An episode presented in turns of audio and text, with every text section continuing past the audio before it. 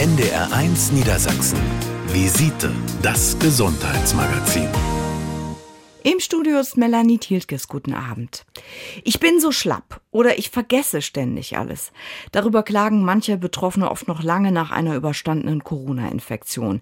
Sie sind zwar genesen, aber nicht gesund. Ihre Beschwerden sind vielschichtig, reichen von Erschöpftsein über Haarausfall bis zu Atemnot. Experten sprechen von Long-Covid oder Post-Covid, je nachdem, ob Betroffene Wochen oder Monate lang darunter leiden. In der Covid-Ambulanz an der Medizinischen Hochschule Hannover betreuen Spezialisten Menschen, die mit Spätfolgen kämpfen. Und bei mir im Studio ist Dr. Isabel Pink. Sie ist Lungenfachärztin und leitet die Covid-Ambulanz für Genesene der MAH. Frau Dr. Pink, was sind denn die häufigsten Beschwerden, mit denen Menschen nach einer Covid-Infektion zu Ihnen kommen? Also die häufigsten Beschwerden sind sicherlich Erschöpfung und Müdigkeit, was wir dann teilweise auch als Fatigue bezeichnen. Da wir eine pneumologische Ambulanz sind, spezialisieren wir uns auch sehr auf Patienten mit Luftnot oder Belastungsluftnot, aber auch Herzstolpern, Herzrhythmusstörungen, ein schnellerer Herzschlag sind Beschwerden, die die Patienten häufig berichten und sich dann bei uns vorstellen. Mhm, also sehr komplex kann man sagen. Die Covid-Ambulanz an der MAH ist ja Anlaufstelle für Menschen mit solchen Problemen, aber eben keine Station, auf der Sie auch behandeln. Was tun Sie denn für Betroffene dort? Also stationär behandeln, meine ich. Long-Covid mhm. stationär sozusagen. Genau, das machen wir nicht. Wir versuchen den Patienten symptomatisch zu helfen. Es gibt also keine zugelassene Therapie, die zu einer Heilung von dem sogenannten Long-Covid führt, sondern wir müssen schauen, welche Beschwerden stehen im Vordergrund und wie können wir da dem Patienten helfen. Das ist zum Beispiel bei Luftnot, Atemphysiotherapie oder bei ähm, Störungen der Konzentration oder des Gedächtnisses, Ergotherapie, also Hirnleistungstraining. Mhm. Häufig können wir den Patienten auch mit Physiotherapie helfen, wenn die Patienten unter Müdigkeit und Erschöpfung leiden. Und wir haben eine Kooperation mit der Rentenversicherung, sodass wir Patienten möglichst schnell den Weg in eine stationäre Rehabilitation bahnen können. Gehen wir nochmal einen Schritt zurück. Sie helfen aber eben ja auch bei der Diagnose und schauen erstmal nach, was ist da los. Genau, also es gibt keinen Laborwert oder eine spezielle Untersuchung, die wir durchführen können, die beweist, dass die Patienten Long-Covid haben oder Post-Covid, sondern wir müssen schauen, ob es andere Erklärungen für diese Beschwerden gibt. Zum Beispiel eine Schilddrüsenunterfunktion bei jemandem, der über starke Müdigkeit oder Haarausfall klagt. Das kann ja die Suche nach der berühmten Nadel im Heuhaufen sein. Und das heißt, das betrifft auch ganz, ganz viele Fachbereiche. Wie arbeiten Sie denn da zusammen mit Kolleginnen? Kolleginnen und Kollegen. Genau, das ist sehr interdisziplinär. Ähm, wir haben auch nicht nur die pneumologische Ambulanz für Betroffene, sondern es gibt auch eine neurometabolische Ambulanz, über die sich dann Patienten vorstellen können, die überwiegend neurologische Probleme haben, also Konzentrationsstörungen, Gedächtnisstörungen oder diese Erschöpfung und Müdigkeit. Mhm. Es gibt auch in der Rehabilitationsabteilung eine Post-Covid-Ambulanz, bei der sich ebenfalls Patienten mit starker Müdigkeit vorstellen können.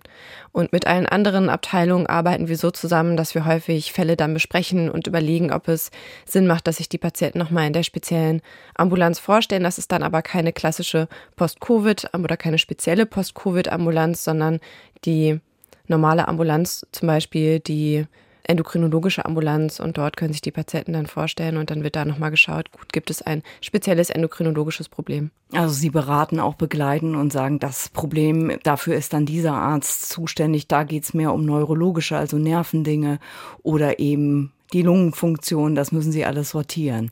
Ja, sehr komplex. Sie sagten schon, diese mm, Erschöpfung, die Fatigue, das kommt ganz, ganz oft vor, aber eben auch Konzentrationsstörungen. Wie erleben Sie das im Umgang äh, mit Betroffenen? Wie stark sind die dadurch auch beeinträchtigt in Ihrem Alltag im Berufsleben? Das ist sehr, sehr unterschiedlich. Also wir haben Patienten, die gar nicht arbeitsfähig sind. Das ist aber sicherlich der kleinste Teil der Betroffenen. Unter einem Prozent liegt dieser Anteil sicherlich. Und es gibt die Patienten, die eine gewisse Zeit lang sich gut konzentrieren können, meinetwegen vier, sechs oder acht Stunden und dann merken, dass die Fähigkeit einfach nachlässt. Das ist natürlich auch beeinträchtigend im Alltag, aber mhm. in der Regel sind die Patienten dann schon in der Lage, ihren Alltag zu meistern. Mhm. Diese Fatigue, die Erschöpfung, von der Sie sprachen, das äh, fast alle betrifft, die mit Long-Covid zu kämpfen haben. Wo kann man da überhaupt ansetzen, wenn jemand sagt, ich bin ständig müde, fühle mich total kaputt?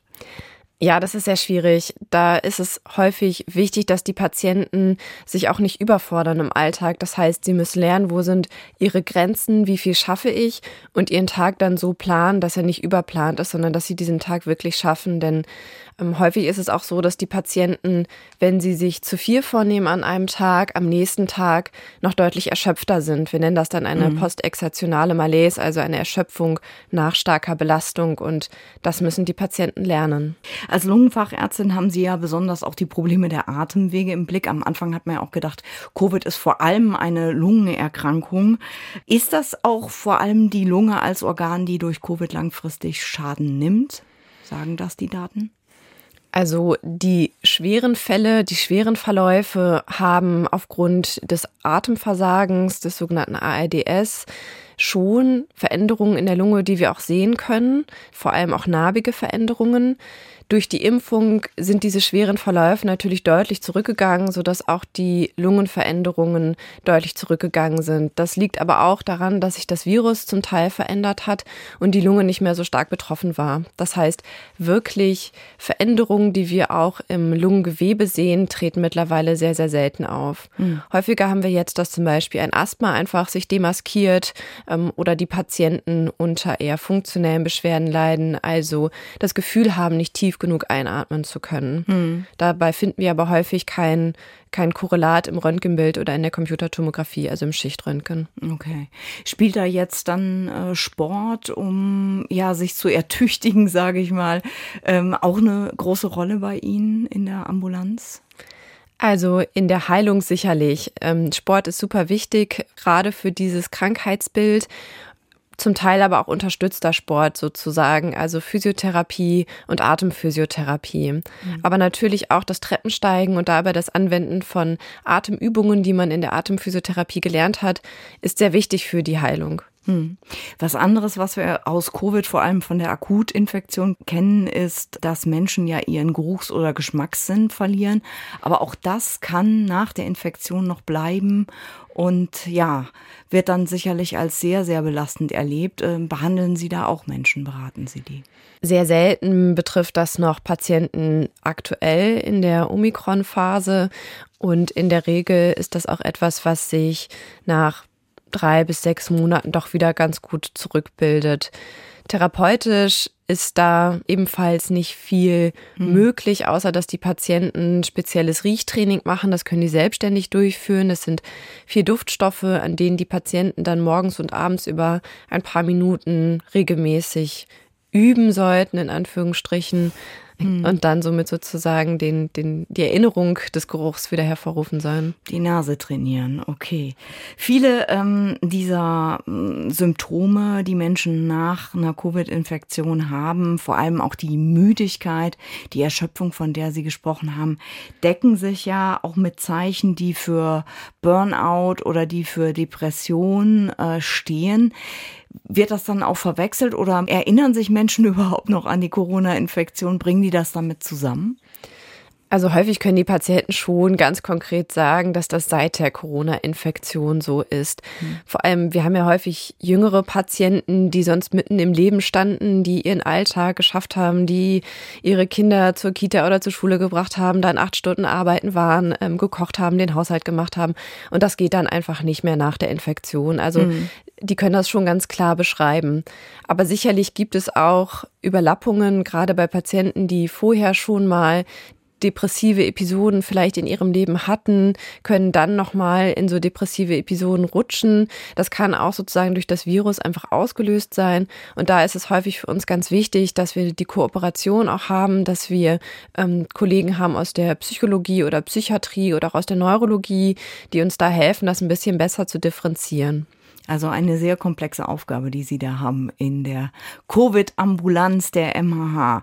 Isabel Pink ist bei uns im Studio Lungenfachärztin und Leiterin der Covid-Ambulanz und ihre Fragen zum Thema Long-Covid, Post-Covid, die hören wir gleich hier in der Visite bei NDR1 Niedersachsen.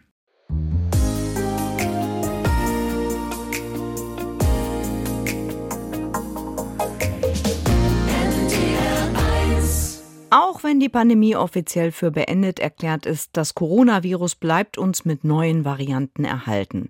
Und auch wenn die allermeisten Geimpften nach einer Infektion wieder ganz gesund werden, leidet laut Experten etwa jeder Zehnte an Langzeitfolgen, die es in sich haben können.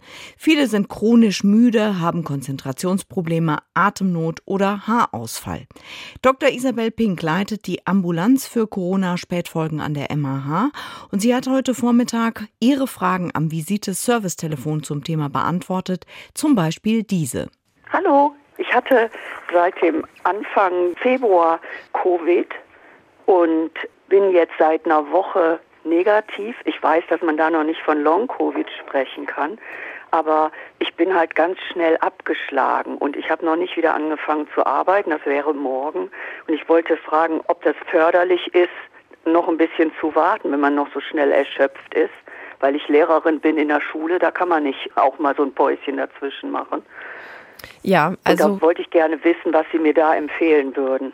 Also, wenn Sie empfinden, dass Sie einen Arbeitstag noch nicht schaffen, dann würde ich Ihnen raten, sich noch krank schreiben zu lassen. Ja. Denn wir wissen, dass eine Überbelastung auch in so einer, wir nennen das dann eine Rekonvaleszenzphase, also die Zeit, in der Sie mhm. sich wieder erholen, dass da eine Überbelastung ähm, sich eher negativ auf den weiteren Verlauf auswirkt. Das heißt, okay. da noch ein bisschen auf den Körper, also immer auf den Körper hören. Wenn Sie das mhm. Gefühl haben, es geht noch nicht, dann geht es noch nicht. Okay, vielen Dank. Mhm.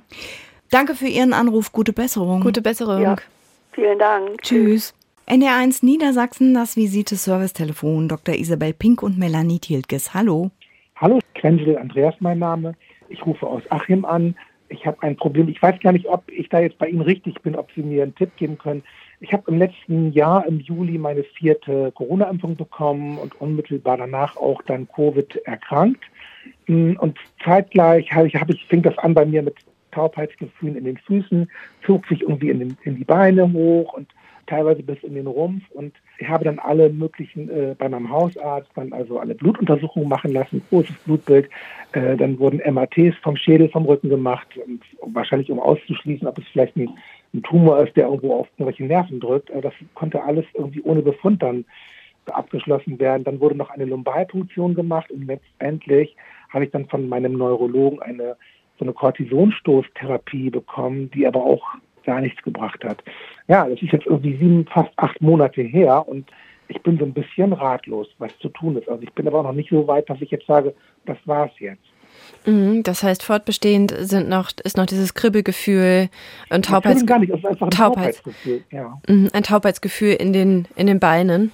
In den Füßen, in den Beinen. Mhm. Also ich glaube jetzt auch nicht das zentrale Nervensystem. Mhm. Also ich kann mich bewegen, aber ich, das ist einfach das, ja, wie sagt man, periphere Nervensystem, glaube ich. Ne? Mhm. Ist denn also die, die Haut ist es eigentlich, die taub ist. Ist denn die Nervenleitgeschwindigkeit bestimmt worden? Ja. Ja, und gab es da Auffälligkeiten? Nee. Nee. Also da ist natürlich primärer Ansprechpartner sicherlich der Neurologe, bei dem Sie ja auch waren und in Behandlung sind. Das klingt so ein bisschen wie eine Polyneuropathie für mich, äh, mit diesem Taubheitsgefühl. Häufig ist dann ja noch so ein Kribbeln dabei, aber wenn Sie das nicht beschreiben. Das ist was, was Patienten häufiger berichten und gerade Nervenschäden sind schwierig zu behandeln, egal welche Ursache sie haben.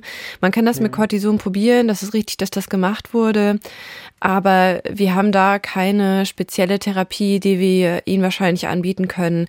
Was man machen kann, ist Ergotherapie, Reizen der Extremitäten ja. sozusagen, der Füße und der Beine mit so einem Igelball ähm, drüber fahren, dass man immer wieder sozusagen Reize setzt, dass sich das wieder normalisiert. Also da ist eher der Neurologe der Ansprechpartner. Ähm, ich befürchte, dass mhm. es da für Sie keine Tablettentherapie oder Infusionstherapie geben wird. Ja, ich hatte jetzt auch schon gedacht, es gibt ja auch bei Ihnen Sie, Sie sind ja an der Hochschule Hannover, an der Medizinischen Hochschule Hannover, richtig? Ja, genau. Und äh, da hatte ich jetzt gehört, also man, man hört natürlich immer viel, hm. und dann erzählt mir eine Dame von diesem Zentrum für seltene Erkrankungen. Ja. Aber da bin ich dann wahrscheinlich ganz falsch. Ne? Also die Kollegen aus dem Zentrum für seltene Erkrankungen äh, kümmern sich um die Patienten, die nach der Impfung die Beschwerden haben. Also im Endeffekt ist es häufig, sind es ganz häufig überlappende Symptome, die die Patienten berichten, egal ob nach der Impfung oder nach der Infektion. Wenn das bei ihnen zeitlich so nah aneinander lag, wird man das auch wahrscheinlich nicht mehr auseinanderhalten können, was jetzt die mhm. Ursache dafür ist. Gut, wir haben jetzt hier in, in Bremen, also ich weiß, also so ein, so ein Covid-Netzwerk, da haben sich mehrere Fachärzte auch zusammengetan. Ich muss Ihnen dazu sagen, dass egal bei welchem Arzt man ist, wenn ich dann sage Covid oder Impfung, irgendwie äh, sind da alle so ein bisschen ratlos. Mhm. Und äh, das gibt jetzt so einige Ärzte, die sich da zusammengetan haben. Hm, da kann man dann über eine Überweisung äh, vom Hausarzt dann speziell zu diesen Fachärzten, die sich darauf auch so ein bisschen spezialisiert haben. Mhm. Also die, die einen auch wirklich ernst nehmen, muss ich mal so sagen. Ja, das ja, klingt total sinnvoll. Das Problem ist einfach, dass wir immer noch nicht den Pathomechanismus kennen. Ne? Also die mhm. Ursache, die das Virus in unserem Körper auslöst, die dann dazu führt, dass wir diese ganzen Beschwerden haben. Das führt natürlich dazu, dass wir es nicht behandeln können, weil wir nicht wissen, was eigentlich genau passiert. Na gut, ich habe jetzt hier eine Ärztin in, in, bei uns in, in Gandakesee aufgetan, die ist äh, Ärztin, aber auch Heilpraktikerin und die ist ein bisschen über, ja, guckt so ein bisschen über den Tellerrand noch hinweg. Mhm. Ja, ihr Weg für mich ist eigentlich so erstmal ausleiten. Also ähm, ja, ich äh, muss es mal probieren. Also wissen Sie, in meiner Situation greift man auch nach jedem Strohhalm. Ja. Hauptsache, man findet da irgendwie einen mhm. Ausweg. Aber das war jetzt trotzdem auch erstmal so ein bisschen ähm, bisschen motivierend, das Gespräch mit Ihnen hier. Okay, das freut mich, genau. Ja. Die Untersuchungen, die gemacht worden sind, sind auch sicherlich sinnvoll und gut und richtig gewesen, auf jeden Fall. Mhm. Wir danken für Ihren Anruf, Herr Grenze, und ja. wünschen Ihnen vor allem auf dem Weg und bei der Suche nach einer Therapie, die Ihnen hilft, alles Gute. Das ist lieb. Tschüss. Danke auch. Tschüss. NDR1 Niedersachsen, das Visite, Hörertelefon. Meine Frau hatte Corona und die hat also noch ja etwas Schwierigkeiten. Was kann man da tun? Wie lange ist die Infektion denn her? Das war im Januar vergangenen Jahres. Also über ein Jahr jetzt. Ja. Hm, was hat Ihre Frau denn noch für Beschwerden? Atemnot und so ganz körperlich, sage ich jetzt mal, so laienhaft instabil. Meinen Sie so wenig belastbar und ich, häufig und schnell erschöpft? Ja, ja. Kann man das mhm. so beschreiben, ja? Und haben Sie schon mit Ihrem Hausarzt darüber gesprochen? Ja, die hat ihr dann äh, hier so Pulver und sowas verschrieben oder, oder so ein bisschen, äh, ich sage das jetzt mal laienhaft, so Grünzeug. Mhm.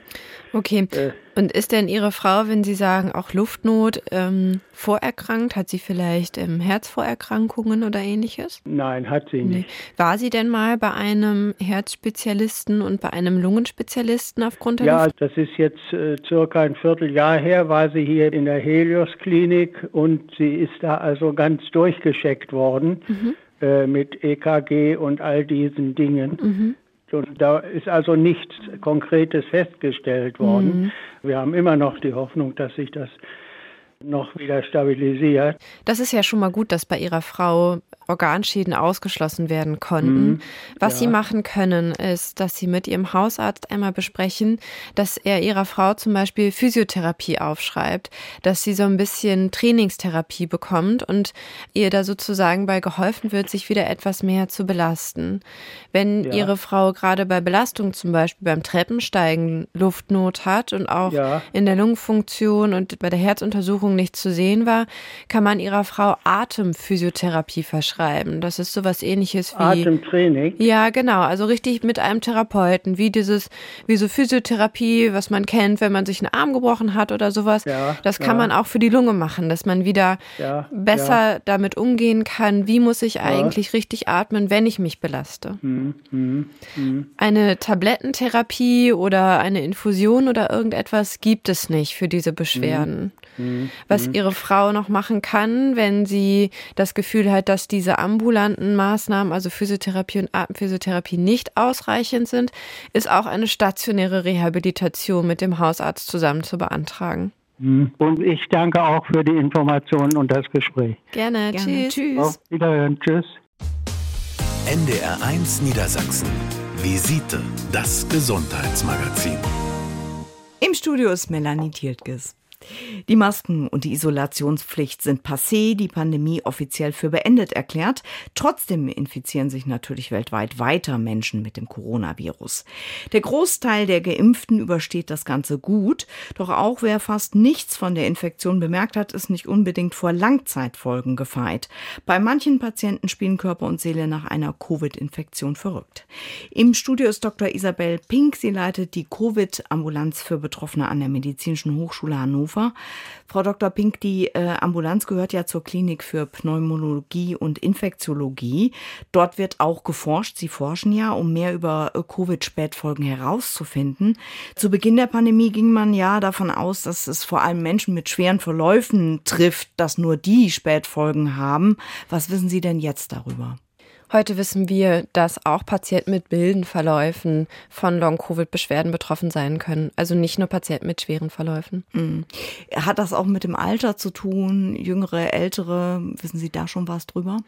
Häufig sind tatsächlich Frauen mittleren Alters betroffen, also so zwischen 35 und 55. Hm. An den Studien der MA nehmen ja Freiwillige teil, die die Infektion auch durchgemacht haben. Was wissen Sie schon darüber, welche Rolle Vorerkrankungen für Long-Covid oder Post-Covid spielen? Der Wissensstand dazu ist nicht so klar, wie er in Bezug auf Vorerkrankungen bei dem schweren Verlauf ist. Also, dass wir wissen, dass Übergewicht, Diabetes und arterieller Hypertonus, also Bluthochdruck, Risikofaktoren dafür sind, einen schweren Verlauf zu erleiden, gehen wir eher davon aus, dass psychische Vorerkrankungen möglicherweise eher dazu führen, dass man auch Long-Covid-Beschwerden hat, aber so ganz klare Aussagen darüber kann man eigentlich noch nicht treffen. Lassen Sie uns dieses Long-Covid, Post-Covid haben wir schon erwähnt, aber noch mal so ein bisschen auseinanderdröseln. Wann spricht man von dem einen, von dem anderen? Genau, Sie haben das ja schon mal so ähm, erwähnt. Also der Unterschied ist die zeitliche Definition. Man spricht von Long-Covid, wenn die Beschwerden nach der Infektion über mehr als vier Wochen lang andauern und vom Post-Covid-19-Syndrom, wenn die Beschwerden dann über zwölf Wochen nach der Infektion hinausgehen. Mhm. Die Beschwerden sind ja sehr komplex. Wir haben das schon angesprochen. Was raten Sie denn? Sollten Betroffene sich erst an ihren Hausarzt, ihre Hausärztin wenden oder gleich in die Covid-Ambulanz kommen, um das zu besprechen? Sprechen? Unbedingt. Die erste Anlaufstelle ist der Hausarzt der kann schon mal die erste Basisdiagnostik machen. Das heißt, der kann schon mal ein EKG schreiben und schauen, ist denn der Herzrhythmus in Ordnung. Der kann auch schon mal Blut abnehmen und schauen, ob es bestimmte Marker gibt, die anzeigen, dass es eine Herzschädigung gibt oder dass es Hinweise auf Blutgerinnsel gibt. Das heißt, diese schweren Erkrankungen sollten schon mal durch den Hausarzt ausgeschlossen werden. Und wenn dann die Beschwerden wirklich über zwölf Wochen hinweg andauern, sollte der Hausarzt eine fachärztliche Diagnostik anstreben. Das heißt, die Patienten sollten sich bei niedergelassenen Lungenfachärzten oder Herzspezialisten vorstellen, die dann einmal schauen. Und wenn die sozusagen der Meinung sind, dass da nochmal jemand genauer gucken sollte in Richtung Post- oder Long-Covid, dann sollten diese Fachärzte die Patienten zu uns in die Spezialambulanz überweisen. Hm. Sie haben Frau Dr. Pink schon erklärt, das kann auch ein langer Weg sein. Also Hausarzt, Facharzt, die äh, spezialisierte Ambulanz, die dann nochmal genauer auch schaut, äh, wer kann helfen. Es gibt ja auch spezialisierte Reha-Kliniken, die sich inzwischen mit Post-Covid und Long-Covid äh, beschäftigen. Was können die denn noch äh, bieten oder machen? In welche Richtung Therapie geht's da? Stationäre Rehabilitationen sind vor allem sinnvoll für Patienten, die nicht arbeitsfähig sind oder ihren Alltag nur ganz knapp schaffen. Diese Reha-Kliniken können ganzheitlich behandeln. Das heißt, die haben die Möglichkeit, Atemphysiotherapie, Physiotherapie, aber auch psychosomatische Unterstützung anzubieten. Das ist ein großer Vorteil von diesen mhm. Kliniken, dass einfach sozusagen alles in geballter Form unter einem Haus passiert und den Menschen so ganz intensiv geholfen werden kann. Das Long- und Post-Covid-Syndrom trifft auch Jüngere und vor allem auch Menschen, die vorher ganz gesund waren. Wie erleben Sie das? Wie kommen äh, Betroffene damit klar, dass sie sagen, in meinem Alltag habe ich vorher alles geschafft, aber das geht jetzt nicht mehr? Das ist häufig sehr schwierig für die Betroffenen und extrem frustrierend natürlich. Gibt es äh, spezielle Selbsthilfegruppen auch schon in diese Richtung? Ja, die gibt es. Die sind häufig auch sehr gut organisiert. Die findet man über das Internet sehr gut. Hm. Das heißt, das ähm, Erleben, anderen geht's auch so. Ich kann das irgendwie schaffen, angehen, hilft schon sehr. Genau, auch das Verständnis, was wir als Ärzte dem Patienten in der Situation gegenüberbringen können, hilft dem Patienten häufig schon dass sie verstanden werden und dass man sie sozusagen nicht, nicht abschiebt und sagt, naja, ähm, streng dich halt mal an, dann schaffst du es schon. Genau. Sie forschen ja auch in diese Richtung. Können Sie denn Menschen Mut machen und sagen, ja, selbst bei Post-Covid, also wenn das mehrere Monate andauert, geht der Weg irgendwann wieder nach oben. Das ist so eine Art Berg, den man überwinden muss.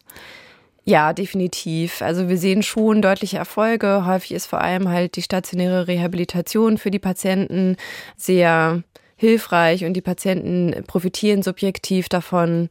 Was teilweise erschwerend hinzukommt, sind Zweitinfektionen. Mhm. Die können sozusagen, wenn sich die Patienten nach der ersten Infektion schon so ein bisschen ähm, verbessert haben, dann nochmal zu einer Verschlechterung führen.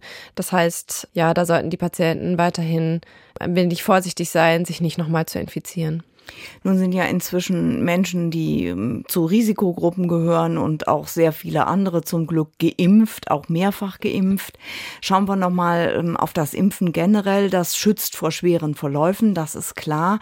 Sagen Ihre Daten, dass es äh, mutmaßlich auch hilft, keine Spätfolgen zu bekommen?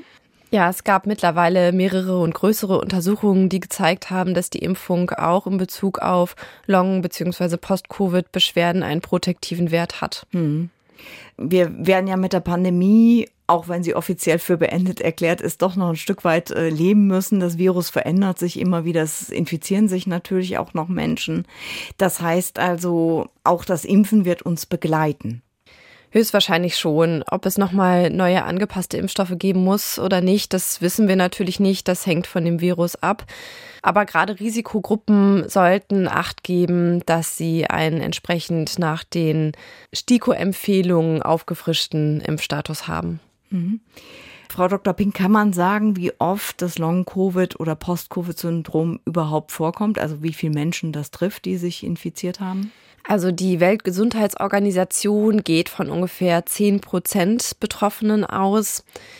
Neuere Befragungen, zum Beispiel aus England, gehen von deutlich niedrigeren Zahlen aus. Und glücklicherweise ist es auch so, dass sich, selbst wenn die Patienten von Long-Covid betroffen sind, also von Beschwerden, die länger als vier Wochen andauern, ist es häufig so, dass nur die Hälfte dieser Patienten auch wirklich noch Post-Covid, also über zwölf Wochen hinausgehende Beschwerden hat und davon circa ein Prozent wirklich schwer betroffen ist. Hm.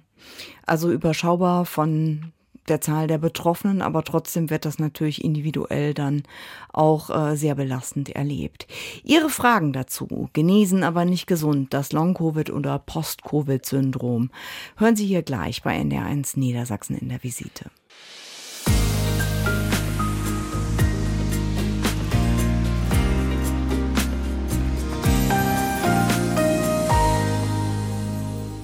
Genesen, aber nicht gesund. Wer nach überstandener Covid-Infektion andauernd schlapp und müde ist, über Kopf- und Muskelschmerzen klagt und sich einfach nicht konzentrieren kann, könnte an Long-Covid leiden. Ab dreimonatiger Beschwerdedauer nach Corona spricht das Robert-Koch-Institut von Post-Covid. Die Probleme sind oft komplex und schwer zu fassen. Unser Visite-Studiogast ist Dr. Isabel Pink, Leiterin der Covid-Ambulanz an der Medizinischen Hochschule Hannover. Und Sie haben heute Vormittag Fragen am Visite-Servicetelefon erreicht. Zum Beispiel diese. Ja, schönen guten Tag. Zemella ist mein Name. Ich habe seit, ja, seit mehr als einem Jahr, nachdem ich eine Corona-Infektion hatte, ständige Kopfschmerzen. Das gesamte Jahr mit einer Ausnahme von vielleicht sieben oder acht Tagen, wo ich keine Kopfschmerzen hatte. Und die sind teilweise dermaßen wahnsinnig, die Kopfschmerzen, dass ich am liebsten den Kopf vor der Wand laufen möchte. Und äh, ich war jetzt also auch im Krankenhaus gewesen. Dort ist nichts gefunden worden, zumindest nichts Nervliches. Und äh, ich hatte versucht, in einer Klinik in Emden oder so unterzukommen, die ein Long-Covid-Programm haben, aber dort sind die Wartezeiten dermaßen lang, dass ich gar nicht weiß, ja, wie ich da drankommen soll. Okay, das heißt, die neurologischen Untersuchungen waren unauffällig und organische Ursachen, die wir kennen, konnten ausgeschlossen werden, ja? Genau. Okay. Ich habe also, ich habe einen Kopf-MRT machen lassen mhm. und äh, das mit den Kopfschmerzen ist eine Sache hinzukommen bei mir ähm, auch äh, ziemliche Atemprobleme, ähm, extreme ähm, Konzentrationsstörungen und, äh, und auch eine Gewichtszunahme sozusagen. Also, ja, kann ich nicht anders nennen. Mhm. Und natürlich Müdigkeit, äh, ich könnte den ganzen Tag schlafen, also mhm. ohne Probleme. Und äh, das bereitet natürlich auch meiner Frau Schwierigkeiten, weil es kann ja nicht sein, dass sie zu Hause alles machen muss. Ne? Das geht gar nicht. Mhm. Okay, also in Bezug auf die Kopfschmerzen ist erstmal ganz wichtig, dass Sie ein sogenanntes Kopfschmerztagebuch führen und auch Buch führen darüber, wie viele Schmerzmittel Sie nehmen. Denn auch die Schmerzmittel an sich können bei zu häufiger Einnahme wiederum zu Kopfschmerzen führen. Wichtig Dann ist. Ich nehme mittlerweile keine mehr Schmerzmittel, weil ich merke, dass sie gar nichts bringen, die Kopfschmerzen. Okay. Äh, okay. Also ich habe im, im, ersten halben Jahr habe ich welche genommen.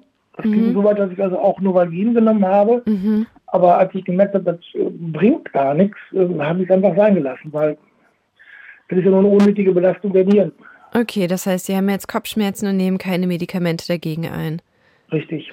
Okay, also Kopfschmerzen gehören tatsächlich auch in eine neurologische Betreuung. Das heißt, Sie brauchen einen ambulanten Neurologen, der mit Ihnen sozusagen die Therapie dieser Kopfschmerzen bespricht.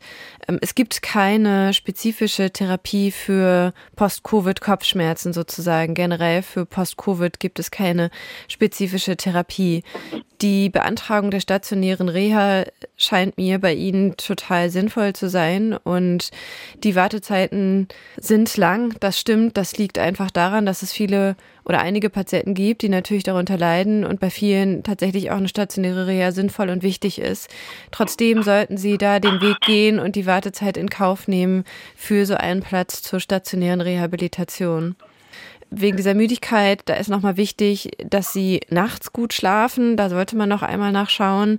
Wenn es Schlafstörungen gibt, muss man die eventuell behandeln, weil die natürlich auch zu Müdigkeit am Tag führen können.